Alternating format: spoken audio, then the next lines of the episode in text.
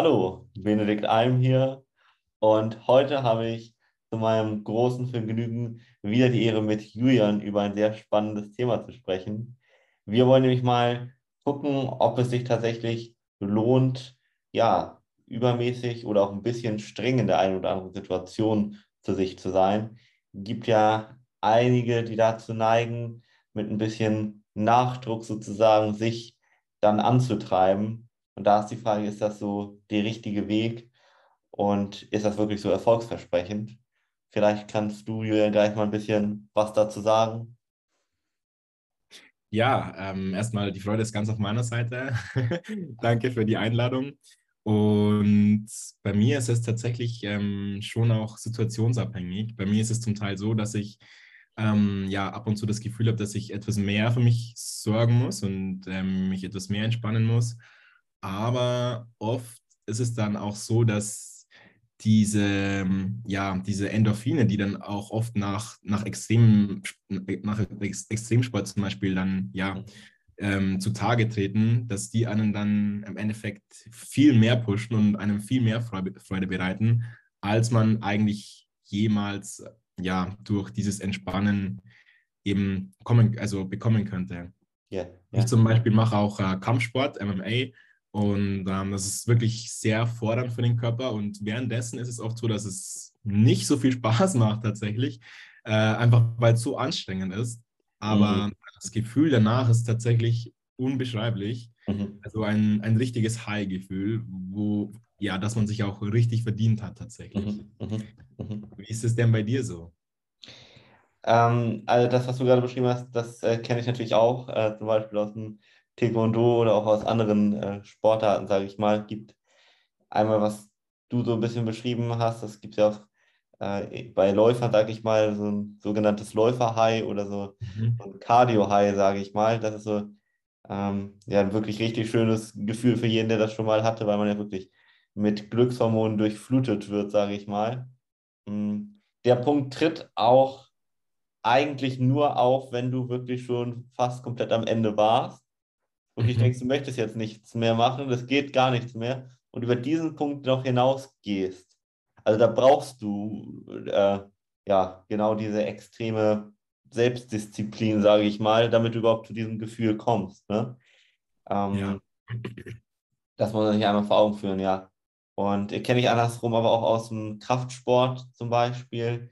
Das fühlt sich da ein bisschen anders an oder andere mögen da ja auch zum Beispiel dieses Gefühl vom Pump zum Beispiel. Also wenn mhm. sozusagen der Muskel, den man da trainiert, äh, stärker durchblutet wird, dann gibt das für viele äh, ja, ein sehr angenehmes Gefühl, sage ich mal.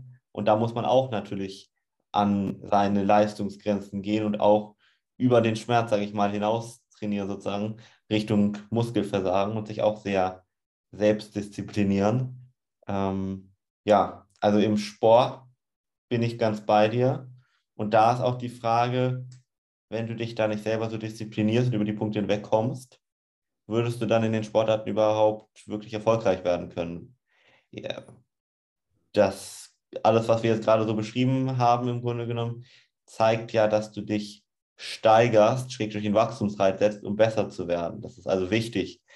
Ähm, wenn du da nicht die Selbstdisziplin hast, sondern immer, ja, sagen wir mal, ich weiß nicht, beim äh, MMA oder auch beim Laufen oder so immer die gleiche äh, Leistung sozusagen bringst, ja, und nie über den Punkt hinausgehst, dann bleibst du auch immer an dem gleichen Punkt stehen. Ich glaube nicht, dass du dich mit der Zeit steigerst, wenn du keine Selbstdisziplin hast im Sport. Genau so ist es. Ja. Da gibt es auch dieses ähm, schöne Zitat von Muhammad Ali, ähm, der eben auch sagt, dass er erst die Wiederholungen zählt ab dem Zeitpunkt, wo es schon wehtut. Denn ja. ja, alles andere ist eigentlich nur Aufwärmen und bringt keinen Progress mit sich. Tatsächlich. Ja, ja. richtig. Ähm, ja, ansonsten ist es immer so ein bisschen fraglich in anderen Bereichen, ob das da tatsächlich anders ist, aber ob auf berufliche bezogen oder mh, hm, vielleicht auch auf, keine Ahnung, äh, Freundschaften bezogen oder wo auch immer. Eigentlich braucht man immer eine gewisse Selbstdisziplin. Wobei man da auch sagen kann, umso mehr man wirklich ein negatives Gefühl mit dieser Selbstdisziplin hat, umso mehr ist die Frage, ob einem das Ziel wirklich ähm, passt, sozusagen, ob das wirklich das Richtige für einen selber ist, zum Beispiel. Mhm. Und ob es nicht vielleicht noch gewisse Blockaden zum Beispiel gibt aus der Vergangenheit, die einen davon abhalten, das zu erreichen. Also zum Beispiel, wenn ich irgendwie als Kind mir mal eingeredet habe, ich bin nicht gut genug oder mich selber nicht genug liebe vielleicht mm, und jetzt die Möglichkeit hätte, beruflich voll durchzustarten und ein riesiges Unternehmen vielleicht aufzubauen, dann mag mir das sehr schwer fallen, die Selbstdisziplin dafür halt zu haben, weil ich selber von mir innerlich denke, ach, ich bin ja sowieso nicht gut genug, um das zu tun, um das zu erreichen zum Beispiel.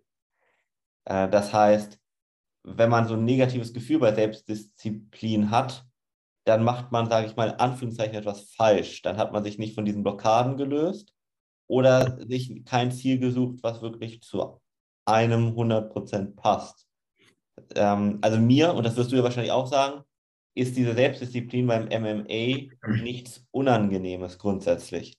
Es gibt mal Tage, da denkt man, ah, soll ich das jetzt wirklich? Aber überwiegend denkt man in den Momenten an das Gefühl, was man danach haben wird, zum Beispiel, an das Ziel, nämlich diesen schönen Glückszustand, dass man vielleicht auch besser wird im MMA.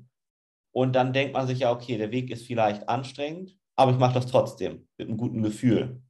Wenn du jetzt aber merkst, ähm, okay, das Ziel will ich erreichen, aber oh, da habe ich überhaupt keine Lust zu, mit, das macht mir gar keine Freude, äh, das, ich will es nicht trotzdem machen, dann ist da irgendwas nicht ganz richtig. Ja, also auf jeden Fall eine Motivationsfrage und auch, genau wie du eben sagst, wie weit möchte ich denn kommen? Denn vielleicht reicht es ja, wenn man einfach, ja, sich einfach nur ein bisschen körperlich fit halten möchte, dann ist ja. es ja auch in Ordnung, wenn man nur ein, zwei Mal die Woche zum Beispiel geht. Aber wenn man vielleicht die Motivation hat, dass man an einem Wettkampf teilnehmen möchte, dann wird das definitiv nicht reichen. Ja. Richtig. Bedeutet, man kann sich äh, Disziplin auch etwas wie einen Muskel vorstellen, den man auch trainieren kann, sozusagen. Mhm. Das kann man. Also das ist eine Frage an mich. genau. Ähm, ja.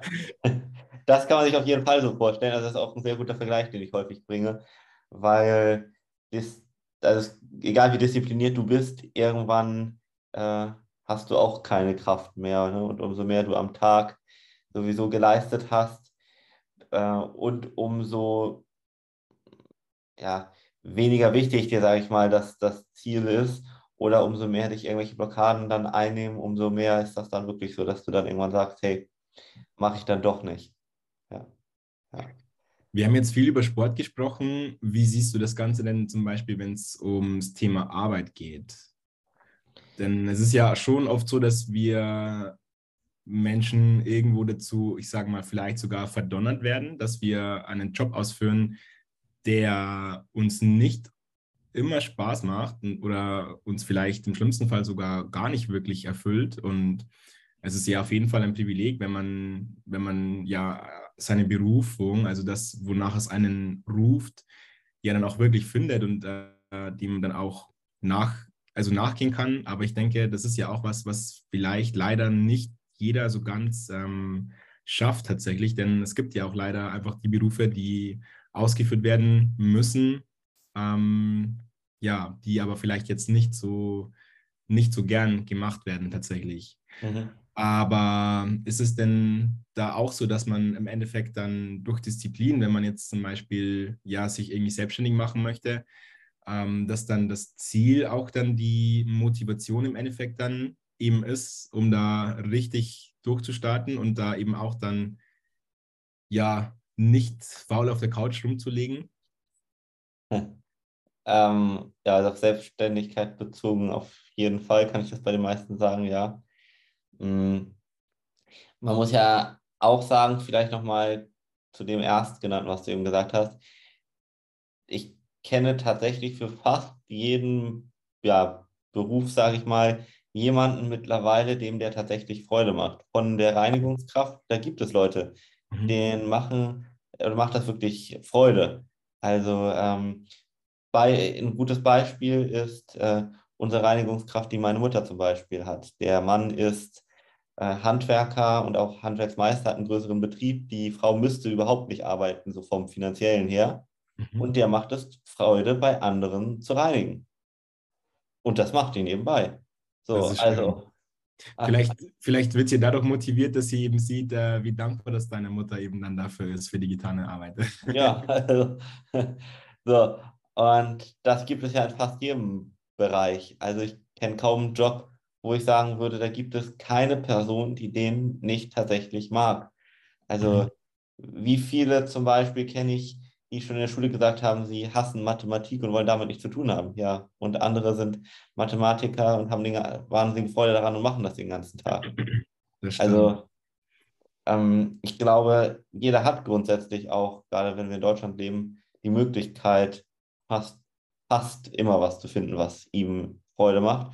Äh, Schrägstrich, fast immer, es gibt immer mal Ausnahmen, die Möglichkeit, vielleicht kurzfristig irgendwas machen zu müssen, aber fast immer die Aufstiegsmöglichkeiten gleichzeitig auch zu haben, wenn man das wirklich möchte, hier in Deutschland.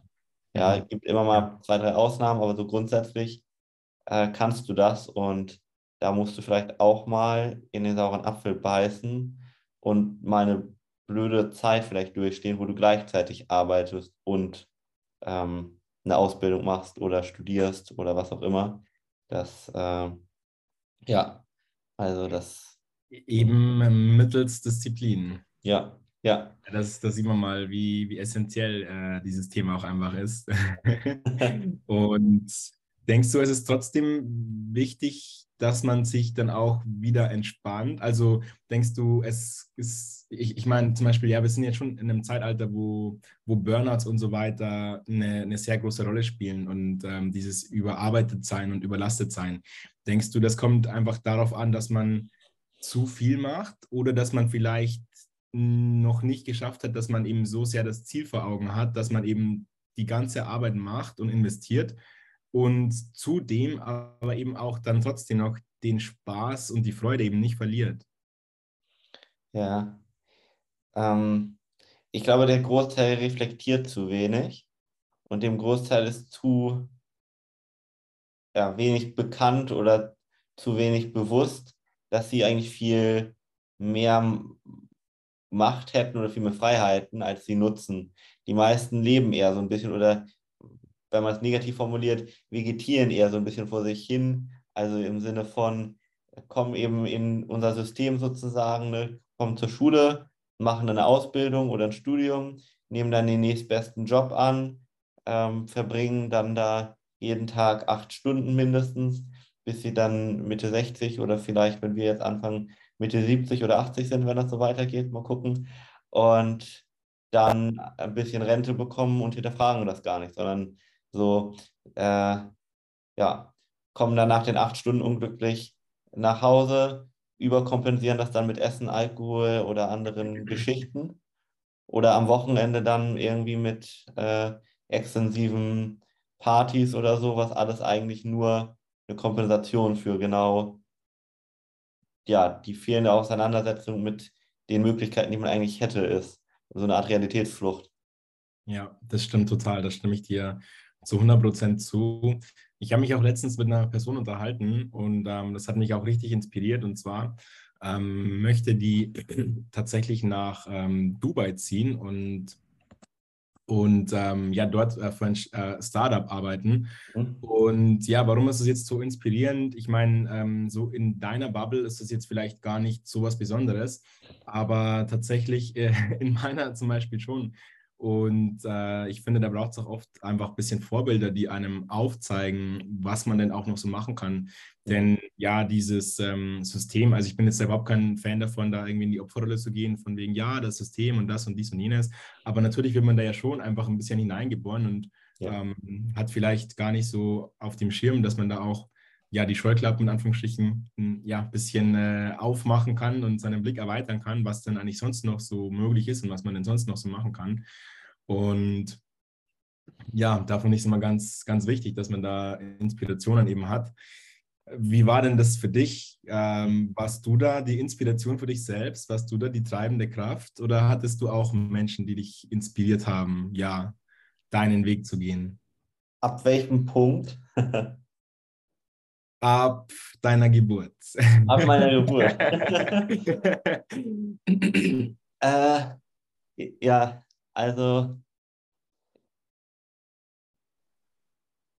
schwierig zu sagen. Ich glaube nicht, dass das äh, grundsätzlich aus dem Kind normalerweise 100 Prozent äh, rauskommt, wenn wir auf die Welt kommen. Ja, auf, auf jeden werden. Fall. Sagen wir, ähm, ab dem Moment, wo die meisten Menschen dann so anfangen, ihren Weg zu gehen, mit 16 bis 18 vielleicht, je nachdem, ob man eine Ausbildung anfängt oder ja, ein Studium.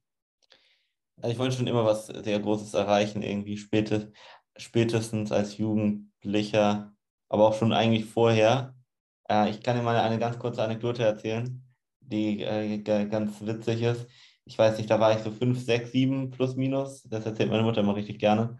Und ähm, ich war da in so einer Krabbelgruppe sozusagen noch. Das was kennt ja wahrscheinlich der eine oder andere. Also, dass dann Mütter mit, die auch gerade Eltern geworden sind und die Kinder haben sich da eben austauschen. Da waren halt schon ein bisschen älter. Also war noch vor der Schule, also müsste dann so fünf gewesen sein ungefähr. Und dann hat irgendeine Mutter gefragt, was äh, die Kinder denn so werden wollen. Ne? Und dann haben, haben so die ein oder anderen Mädchen gesagt, irgendwie, keine Ahnung, Prinzessin, Tierärztin, äh, sowas ne? in die Richtung. Und äh, ich habe damals gesagt, ich will Bundeskanzler werden. Die, die allertypischste Antwort. so, ähm, gut, also ja, äh, dementsprechend ja, ich hatte es irgendwie immer schon so ein bisschen innerlich, äh, aber auch sehr stark gefördert, sodass ich gerne was Großes, Positives bewirken und erreichen möchte. Mhm. Ähm, und Vorbilder, ja, immer so partiell. Mir war relativ früh schon klar, du möchtest nicht eins zu eins jemandem nacheifern, du möchtest nicht so irgendwie das Leben eines anderen leben, sondern eher, wenn, habe ich immer mir einzelne Parts auch angeguckt an bestimmten Persönlichkeiten, die mich inspiriert haben. Ja. Ähm, weil ich auch gemerkt habe, dass ich mich mit manchen Sachen überhaupt nicht identifizieren kann. Also ich habe mit 12, 13 zum Beispiel, ja, so Siddhartha von Hermann Hesse gelesen, eines meiner absoluten Lieblingsbücher. Hat mich wahnsinnig inspiriert, was er da be beschreibt. Ähm, habe mich dann aber mit Hermann Hesse mal auseinandergesetzt und einfach herausgefunden, dass er zum Beispiel einfach seine Familie und seine Kinder und seine Frau hat äh, verlassen und komplett links liegen lassen, was ich überhaupt nicht mit, damals schon nicht mit meinen Werten vereinbaren konnte. Und was mhm. komplett im Widerspruch einfach auch äh, zu äh, Siddhartha so steht, finde ich. Und da ja. habe ich so gedacht, okay, äh, den kannst du auch nicht als Vorbild nehmen. Also du kannst so einen Teil, was er da beschreibt, nehmen, aber auch nicht mehr. Oder, ähm, keine Ahnung, ich habe äh, später gerne Friedrich Nietzsche gelesen, ne? So, ähm, und an der einen oder anderen Stelle, das weiß ja auch, äh, wissen ja auch viele, ist ja so ein bisschen, kann man schon fast sagen, frauenfeindlich. Damit habe ich mich nie identifiziert gefühlt. Das fand ich immer überhaupt nicht gut. Und wenn man sich auch sein eigenes Leben anguckt, glaube ich, war extrem unglücklich, hatte nie eine richtige Beziehung, ähm, keine Kinder, kein nichts. Ein paar sehr gute Philosophien und Grundgedanken, an denen ich mich gerne orientiere, auf, auf der anderen Seite. So, ähm, was zum Beispiel das anbelangt, Sprache, da habe ich mich dann sehr an ihm orientiert, weil ich seine Sprache sehr schön fand. Einfach, er schafft es so, Dinge, wo andere Philosophen ein Buch drüber schreiben, in drei Sätzen auszudrücken. Ja. So, da habe ich mir dann, das zum Beispiel habe ich mir genommen und gedacht, boah, das sehr gut, ja. Ähm, keine Ahnung, ich habe meinen Taekwondo-Trainer als Vorbild genommen fürs Taekwondo, aber auch gemerkt, wie er andersrum seine Selbstständigkeit macht und da gemerkt, dass so willst du das niemals machen, weil er da nie über die Runden kam zum Beispiel. Also überhaupt nicht mhm. böse oder so. Ich will nur sagen, ich habe relativ früh gesehen, es macht nur Sinn, sich an bestimmten Dingen sozusagen zu orientieren, aber nie ein gesamtes Vorbild zu haben. Ja, genau so ist es, denn es gibt ja auch kein, kein, ja, ich sag mal, außerhalb von den Menschen, von uns Menschen objektiv Richtiges das, was vor 200, 300 Jahren als absolut äh, richtige Wahrheit angesehen wurde, ist mittlerweile komplett überholt und man ja. fragt sich, wie haben wir denn, ja, das da, also wie haben wir Menschen uns damals so verhalten können und äh, uns ist nicht aufgefallen, dass das ähm, ja absolut, ähm, ja, aus heutigen Standards vielleicht sogar äh, irgendwie verachten gegenüber Menschengruppen zum Beispiel einfach war, dieses Verhalten. Und ja, genau, eigene Werte sind so etwas äh, Individuelles. Mhm. Da kann es eigentlich gar keine Menschen geben, ja. die eben die Werte eins zu eins repräsentieren. Und mhm. Das finde ich auch, genau, also find, ist für, für, mich persönlich auch ein, ein, größerer Fallstrick gewesen sozusagen. Und ich habe mich auch mit, mit vielen verschiedenen Themen auseinandergesetzt oder auch ja, Philosophien und Lebensweisen. Ähm, zum Beispiel hatte ich auch mal die Phase, wo ich ähm, jedes Gefühl, das in mir hochgekommen ist, angeschaut habe und interpretiert habe und verstehen wollte und mhm. Ähm, ja, sehen wollte, damit es dann vorbeizieht und so weiter und so weiter. Aber bin dadurch vielleicht gar nicht so viel ins Handeln gekommen, weil ich die ganze Zeit äh, auf meinem Meditationskisten äh, verbracht habe und so weiter. Und ja, ähm, ja der, der, Weg zum Beispiel jetzt eines, eines Buddhisten, der mag für sehr viele genau der richtige sein. Mhm. Und ich persönlich liebe es, dass ich ja, Teile davon in, in mein Leben integriere, aber komplett alles ist wahrscheinlich auch so für die meisten von uns, zum Beispiel ja westlich zivilisierten Menschen, gar nicht möglich aufgrund unserer Konditionierungen und so weiter und so weiter, ja. äh, wo dann auch das ja, Erfolgsstreben zum Beispiel irgendwo ein bisschen im Vordergrund steht und mhm. wo es dann nicht nur darum geht, okay, Bewusstsein erweitern und erweitern und mhm. äh, expandieren, expandieren bis zum Maximum, äh, bis es explodiert sozusagen. ja, ja. ja verstehe ich. Ja. Mhm. ja, vielen Dank äh, für deine tiefen Einblicke. Ähm, ich ja. kann das viel mitnehmen aus dem Gespräch.